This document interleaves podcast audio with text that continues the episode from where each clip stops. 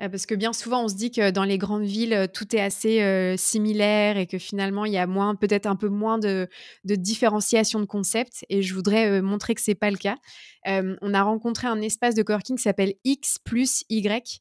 Et eux, c'est aussi assez fascinant ce qu'ils font parce qu'ils veulent, ils veulent aider les, entreprises qui ont envie de changer la donne et de changer leur vision du business pour quelque chose de plus business for good.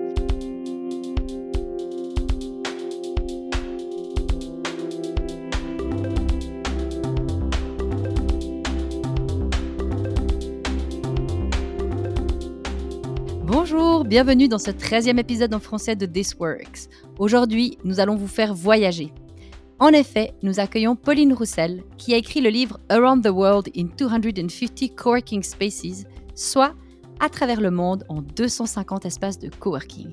Bonjour Pauline, comment ça va aujourd'hui? Bonjour Mélanie, je suis ravie d'être ici, merci, ça va très bien et toi? Moi, toujours au top. En plus, là, on approche de la période de Noël et, euh, et c'est un peu frénétique, mais on est content de partir un peu voyager. Donc, premièrement, on va commencer par comprendre qu'est-ce qui t'a amené à visiter 455 espaces de coworking dans 50 villes à travers le monde.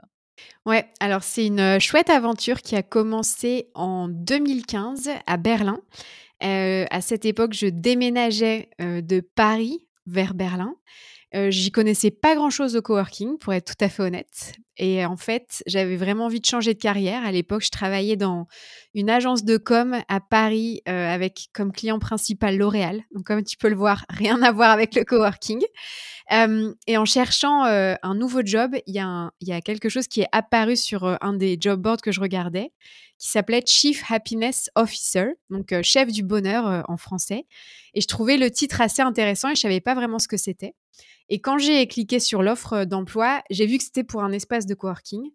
Euh, pareil, à l'époque, euh, à Paris, il n'y avait pas beaucoup d'espaces de coworking en 2015, mais euh, ça m'a pas freiné. J'ai candidaté et j'ai eu le job.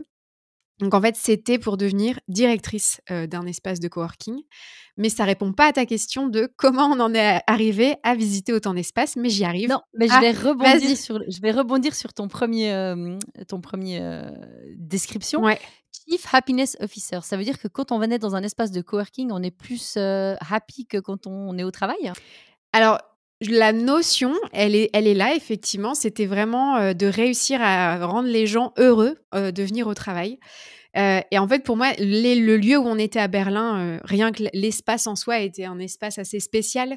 Euh, pour ceux qui connaissent Berlin, on était en plein centre de la ville, donc vers, Checkpoint Charlie. Et c'était une ancienne usine de, pour faire les, les trabants, donc les vieilles voitures allemandes. Donc le lieu était assez atypique en soi.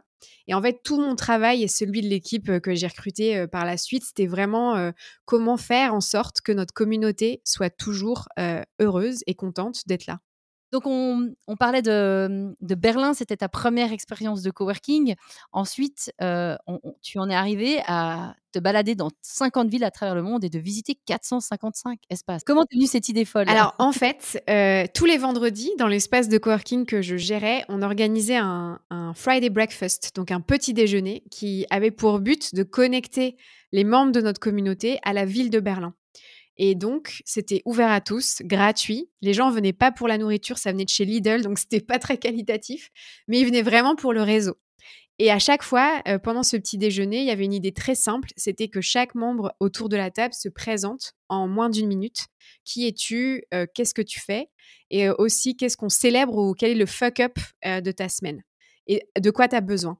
Et au, travers ces petits déj, je me suis rendu compte avec Dimitar, donc qui est devenu mon partenaire dans la vie et au bureau que j'ai rencontré dans cet espace de coworking, on s'est rendu compte que en fait, les gens qui utilisent des espaces de coworking, ils ont accès à des tonnes d'opportunités tout le temps.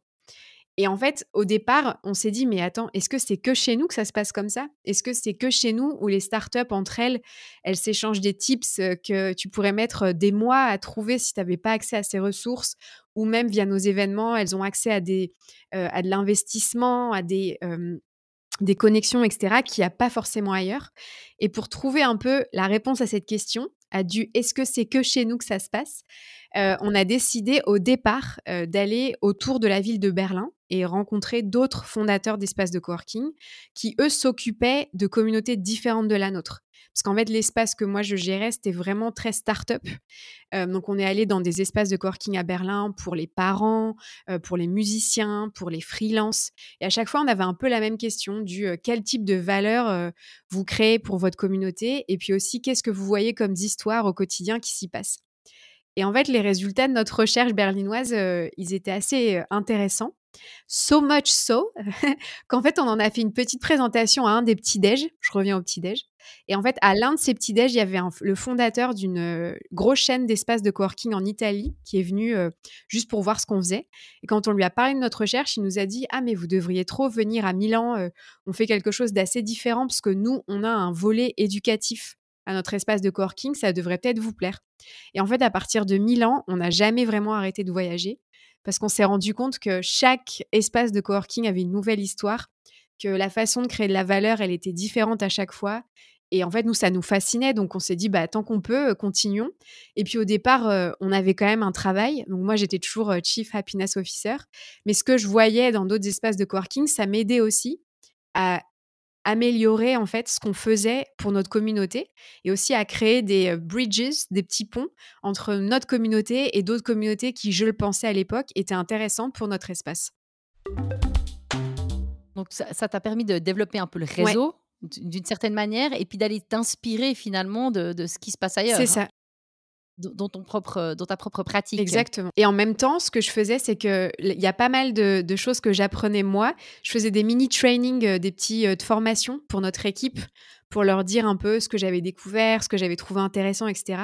Histoire de partager de l'inspiration avec ma propre équipe et de leur permettre à eux aussi d'avoir un peu plus de compréhension sur euh, le marché du coworking.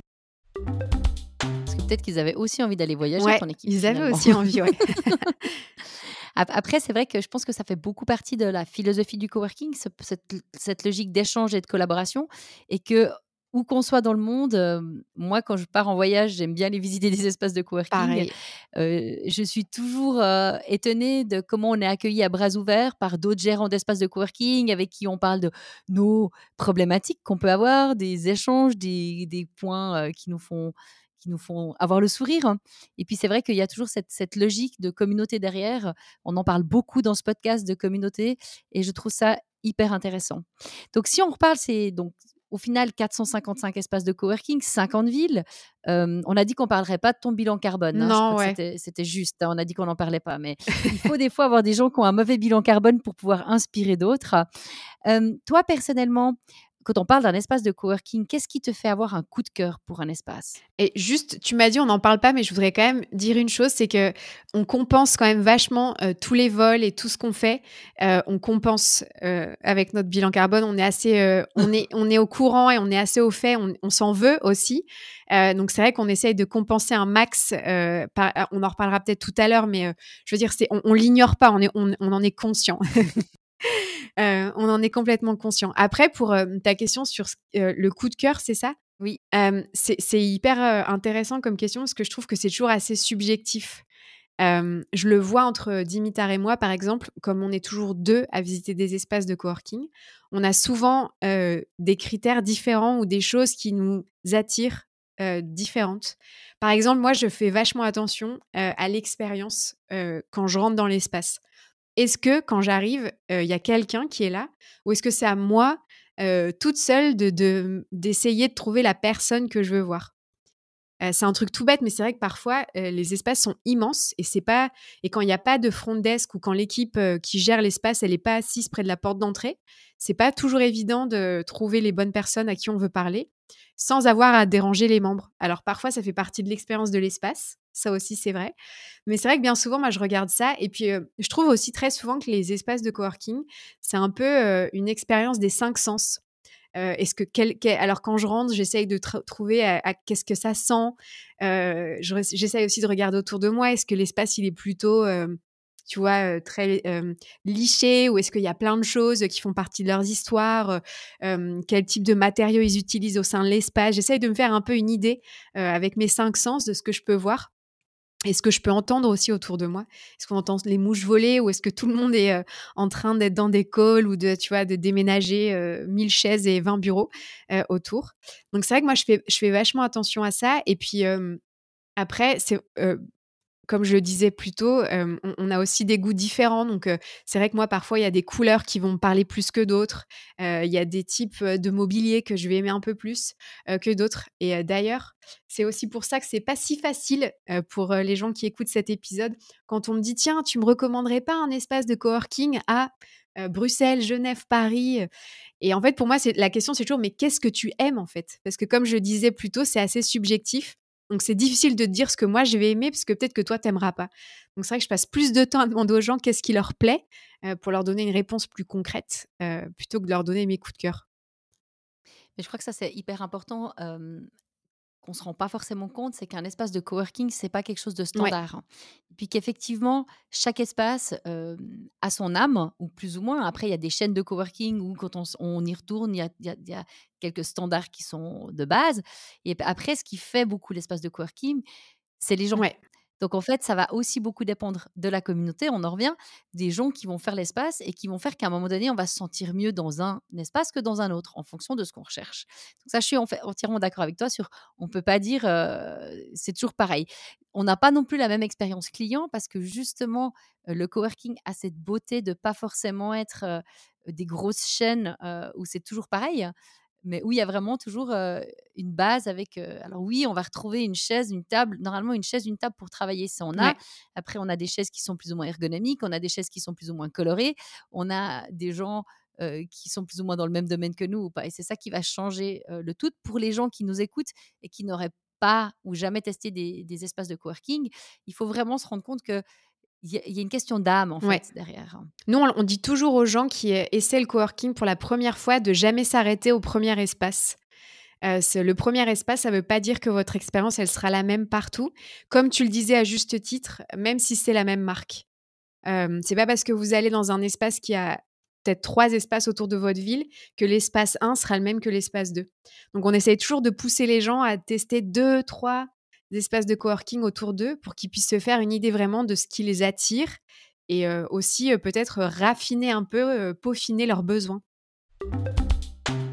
Donc, on me disait que toi, tu peux pas recommander des espaces, mais si je devais te dire, allez, toi personnellement, est-ce que tu as deux ou trois espaces que tu as vraiment aimé Mais surtout, la raison, c'est pas, comme tu dis, c'est pas forcément pour l'espace, mais c'est qu'est-ce qui fait que tu as vraiment aimé ces espaces Ouais. Alors moi, ce qui me aussi ce qui me marque beaucoup, euh, ce qui m'a beaucoup marqué euh, dans le passé, dans les différents espaces qu'on a rencontrés, c'est la passion euh, des fondateurs et des équipes pour créer un espace en lien avec leurs valeurs, leur mission et leur vision. Donc je peux te donner quelques exemples.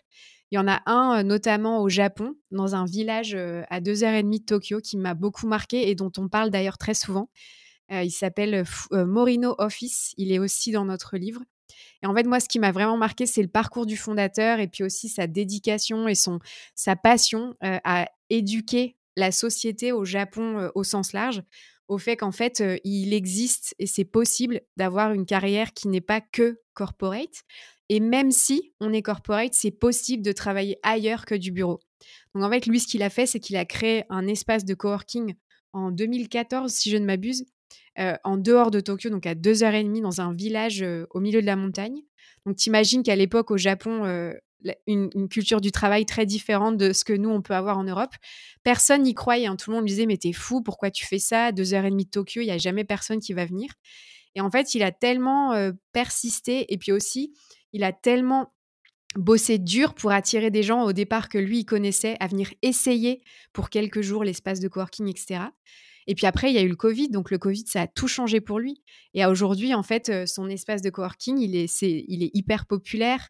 Euh, c'est devenu aussi un centre, euh, c'est un peu un landing pad. Donc en fait, quand les gens décident de déménager de Tokyo et veulent s'installer quelque part, ils vont à Fujimi, donc le village où ils se trouvent, parce qu'en fait, ils savent qu'il y a une communauté de jeunes gens actifs où il y a un espace de coworking. Et maintenant, il a même créé un espace de co-living où ils peuvent justement se retrouver pour faire pour travailler ensemble, mais aussi pour faire pas mal d'activités en dehors du bureau.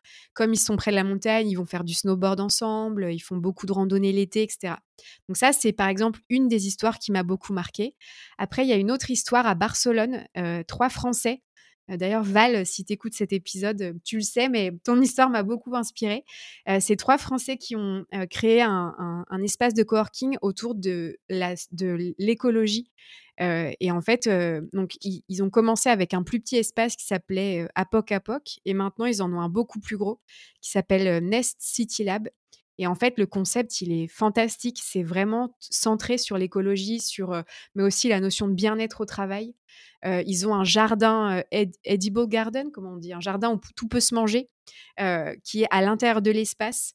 ils font beaucoup de community events autour de la nourriture. Donc, ils invitent des chefs qui font partie de la ville de Barcelone à venir cuisiner à différentes périodes de l'année pour les membres en utilisant ce qu'il y a dans leur propre jardin pour essayer d'éduquer les gens sur les sujets de saisonnalité, quels légumes on peut utiliser à quelle période de l'année. Ça paraît tout bête, mais c'est vrai que est-ce qu'on sait quelle est la vraie période des fraises, par exemple, ou quelle est la vraie période des mûres, tu vois?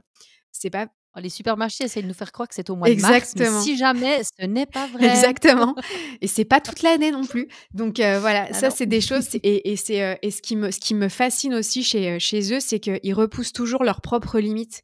Donc par exemple, la Pocapoc, c'était un c'était un ils l'ont commencé dans un un, immeuble qui existe et, et ils l'ont un peu rénové, etc. Mais par exemple, leur deuxième espace, ils ont ils l'ont construit dans un hangar à bateau, si je ne m'abuse. Et en fait, c'est toute une structure en bois qui peut être démontée. Donc, ça veut dire que si un jour ils partent, ils reprennent tout ce qu'ils ont mis sans avoir aucune trace de leur espace. Et je trouve ça vraiment remarquable parce que ça les pousse eux-mêmes à innover, à apprendre et à toujours un peu repousser les limites de ce qu'ils font. J'en ai encore plein des exemples, mais, mais on est un peu limité par le temps.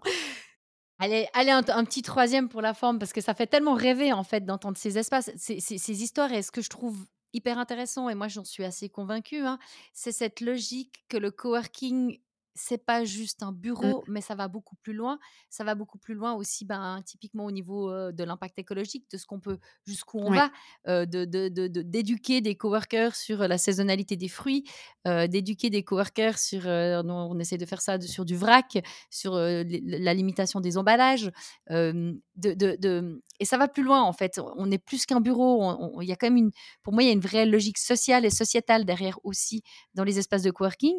Et autant au Japon ou, Marino ah, Office? Morino Office, ouais. Morino, Morino Office, il a dû expliquer ce que c'était de pouvoir une vie autre que leur corporate, que à Barcelone où on va d'un coup apprendre, éduquer un peu ses coworkers sur d'autres sujet de, vie en fait. donc si tu as un petit dernier, une petite histoire comme ça, moi je trouve qu'elles font, elles font rêver. Après effectivement, il existe un livre, hein, on, en parle. Le but c'est pas de promouvoir le livre, mais si vraiment vous avez envie d'en savoir plus sur le, coworking, hein, Around the World in 250 Coworking Spaces, qu'on peut commander sur internet. Pauline nous l'envoie avec une petite carte à la main. Et puis, et puis ça permet vraiment de lire toutes ces histoires, ces histoires de vie en fait. Ouais. Et le dernier exemple, je voudrais le donner dans une ville une grosse ville, donc Londres, euh, parce que bien souvent on se dit que dans les grandes villes euh, tout est assez euh, similaire et que finalement il y a moins, peut-être un peu moins de, différenciation de concepts. Et je voudrais montrer que c'est pas le cas. on a rencontré un espace de coworking qui s'appelle X plus Y. Et eux, c'est aussi assez fascinant ce qu'ils font parce qu'ils veulent, ils veulent aider les, les entreprises qui ont envie de changer la donne et de changer leur vision du business pour quelque chose de plus business for good. je ne sais pas si les auditeurs sont assez familiers avec le concept ou la labellisation B Corp, mais en gros, c'est un espace de coworking qui aide leurs membres à devenir aussi B Corp Certified, donc à obtenir la labellisation B Corp qui vous reconnaît comme une entreprise, je ne sais plus comment ils disent en français, c'est un peu doing good, c'est business with a purpose. Donc, c'est mission driven business. Entreprises, on heu, pourrait dire? avec une avec À mission, tu mission as ou raison, c'est une ça, à à entreprise à mission, des entreprises à mission, Voilà et donc moi ça ça me parle vachement parce que comme on quand on voit des entreprises comme récemment Patagonia, qui décident de complètement changer la donne et de changer la façon dont on perçoit, le business, avoir des espaces de coworking comme X+Y qui dans une ville comme Londres qui est quand même, hein, capitalistiquement parlant, c'est pas non plus, heu, voilà et ben, eux, ils changent vraiment les choses et heu, ils ont vraiment à cœur de créer cette communauté d'entreprises à mission et de les aider justement à grandir et à et pas avoir peur justement d'être une entreprise à mission et à avoir le bon mindset, mais aussi les bons outils et la bonne communauté pour pouvoir, heu, pousser un peu ce qu'ils font, heu, plus loin. Génial, bah, ça donne envie d'aller un peu visiter ces ces espaces. Quand on reprend un peu la, la valeur ajoutée du coworking, là, on a un petit peu parlé du du fait que c'est pas juste un Ouais. bureau, qu'il y a d'autres choses que le coworking peut amener. Si on on prend un peu plus largement, pour toi, la valeur ajoutée du coworking, pour les gens qui les utilisent, qui utilisent ce type d'espace, Je c'est quoi alors finalement? pour moi, c'est la notion de tu es jamais seul en fait, tu te sens jamais seul. Même quand tu quand tu es freelance et que tu appartiens à une communauté, heu, comme le coworking, hem, dans un espace de coworking finalement, soudainement, heu, même si, heu, c'est pas tes amis proches, tu es pas seul dans ton business et pour moi, ça, c'est mais tellement précieux et je l'ai vu, des tonnes de fois. Ça a aidé tellement de personnes, à grandir dans leur business, mais aussi en tant qu'être humain. Cette notion de enfin, je peux te il y a beaucoup de mes propres amis, aujourd'hui qui sont des gens que j'ai rencontrés, dans l'espace de coworking où je bossais à Berlin.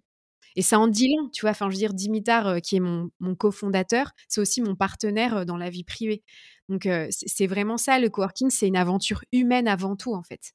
Et c'est pour moi, quand on voit, des des des périodes, par exemple, comme le covid, qui ont été hyper dures pour tous les espaces de coworking à travers le monde, parce que soudainement, la terre entière était en train de questionner, l'espace physique.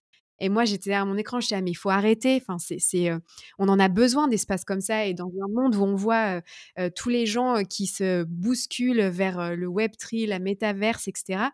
Moi, je pense vraiment que les espaces, physiques comme les espaces de coworking, ça nous permet d'être, tu vois, entre nous ou de retrouver le contact humain et ça, je trouve que c'est hyper important.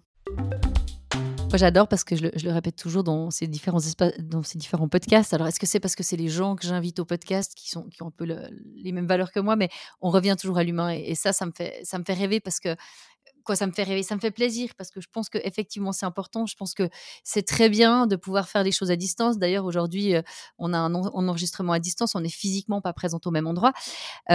Mais du coup, ça ça nous permet d'avoir cet échange, mais ça remplacera pas le fait qu'on pourra, heu, prochainement, heu, tout d'un coup, échanger en vrai, dans un vrai lieu, avec d'autres gens, ce qui est hyper important.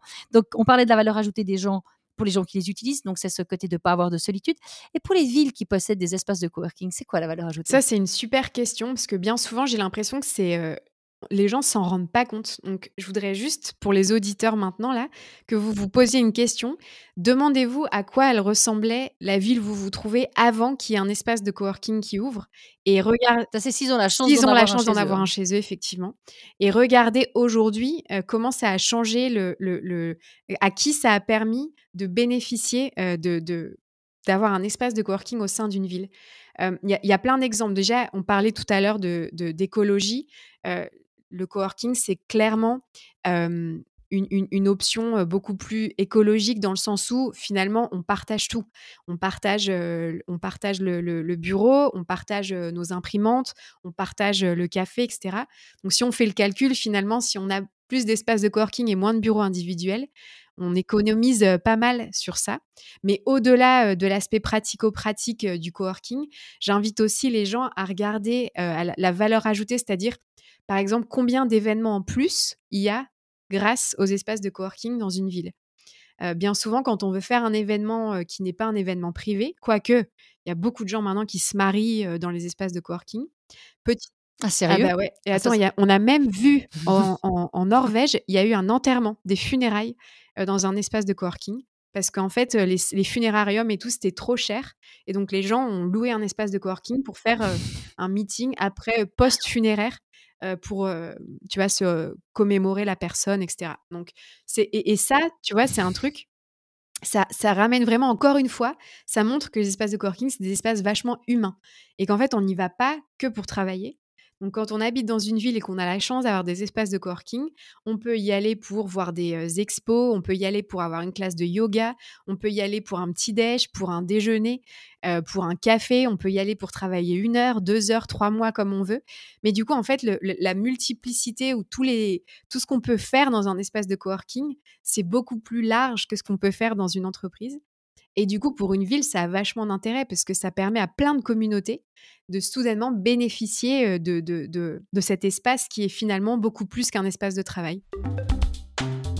Et on en revient un petit peu sur la logique de, pour moi, de mmh durabilité. Parce que tu parlais de la durabilité au niveau du partage, mais en fait, si on prend les trois piliers de, de la durabilité, le pilier social, qui est clairement très ancré pour le coworking, le pilier économique, écologique parce qu'on partage des ressources, et économique parce qu'il fait aussi vivre ou revivre une ville, hein, parce que parce que parce qu'il y a des événements, parce qu'il y a des choses qui s'y passent, parce qu'on fait vivre le, café du coin, parce qu'on est en présent, on permet une certaine dynamique par rapport à l'espace de coworking. Excellent. Donc, moi, je pense qu'on on arrive gentiment au bout de, notre, notre échange sur le coworking à travers le monde, est-ce que dans ce que tu as observé à travers le monde, sur le, je sais pas, peut-être le futur du coworking, toi, tu vois, alors, on, entend un futur radieux plutôt de ce que j'entends parce par rapport à tout ce qui s'y mmh passe. quels sont peut-être les challenges que pourraient avoir les espaces de coworking pour, pour exister en, en, tant que en tant que vrai lieu de, à, à quel peut-être à quel point, on n'arrivera pas à un moment donné où c'est tellement multiple que ça devient, on, s'entend un peu une sorte de fourre-tout et puis on s'y retrouve plus trop en fait. Quel est le comment faire juste en fait? Ou comment juste est-ce qu'il y a du juste ou faux? Mais comment est-ce que tu vois un peu l'évolution? comme tu le disais au départ, je pense qu'il y a effectivement un futur plutôt radieux dans une. Et on a vu et le livre le, le, souligne à plusieurs instances, mais effectivement, quand il y a une crise, en général, le coworking c'est souvent la solution. Beaucoup d'entreprises décident de ne pas avoir leur propre bureau et de se rendre dans des espaces de coworking, ce qui du coup ramène aussi beaucoup de nouveaux challenges, notamment sur la partie communauté. Donc là, nous, ce qu'on voit beaucoup, c'est qu'il y a des grosses boîtes qui se posent vraiment la question de est-ce qu'on a besoin de 15 000 mètres carrés pour 100 employés? Je donne ça, je donne des chiffres random, mais tu vois ce que je veux dire. Quand on pourrait être dans un espace de coworking parce que suite au Covid, on a une politique de travail qui nous permet de travailler de où on veut quand on veut. donc ça, on voit que ça change beaucoup, mais du coup, ça aussi, ça pose beaucoup de challenges pour les espaces en tant que comment j'intègre ces gens qui n'ont pas forcément une compréhension du coworking très poussée, qui pensent encore que ce n'est juste qu'un bureau.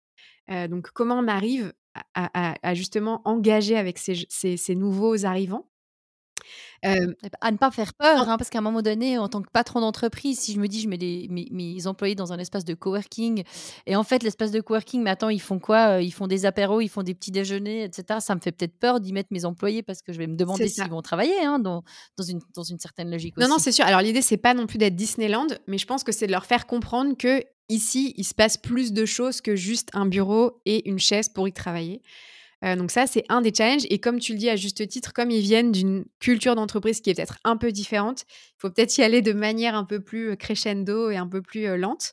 Donc ça, c'est un challenge. Le deuxième challenge, c'est qu'il y a beaucoup d'espaces qu'on connaît depuis longtemps qui ont bientôt qui se posent des questions parce que ils étaient ils sont en location donc ils possèdent pas forcément leur building et puis bah ça va faire neuf ans qu'ils existent donc il va falloir renouveler le contrat. Forcément, avec l'inflation, bah, les, les, proprios, ils sont beaucoup plus gourmands sur le loyer. donc, comment, en tant que gérant d'un espace de coworking, je, me, je gère cette problématique? De et si mon loyer augmente, quel type d'impact ça va avoir? Sur les loyers que je, donne à ma communauté, etc. Et ça, c'est un gros, gros challenge parce que quand on a mis 9 ans à créer une communauté unique, on n'a pas envie de la perdre. On a envie de continuer à, la, à, la, faire fructifier. Mais en même temps, il y a aussi les réalités du marché qui s'imposent et puis parfois, on doit faire des décisions pas faciles.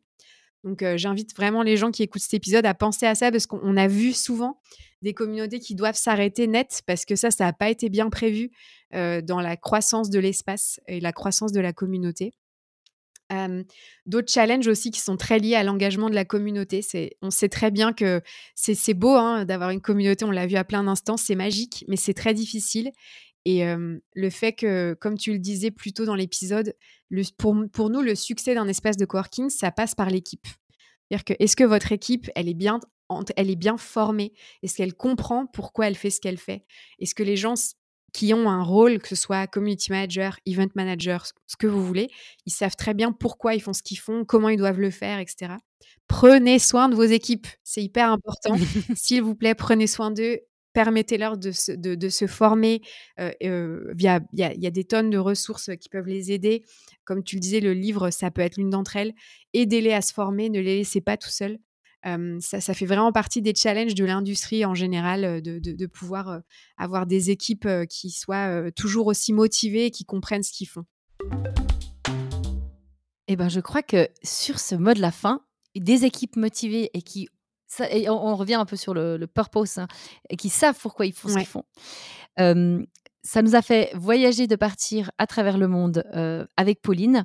On se réjouit de découvrir d'autres espaces, soit en lisant le livre, soit en allant sur Internet ou en voyageant. Et puis, je te remercie et je te souhaite une belle suite de eh journée. Ben, merci beaucoup. merci à toi, Mélanie. J'étais hyper contente de faire cet épisode avec toi.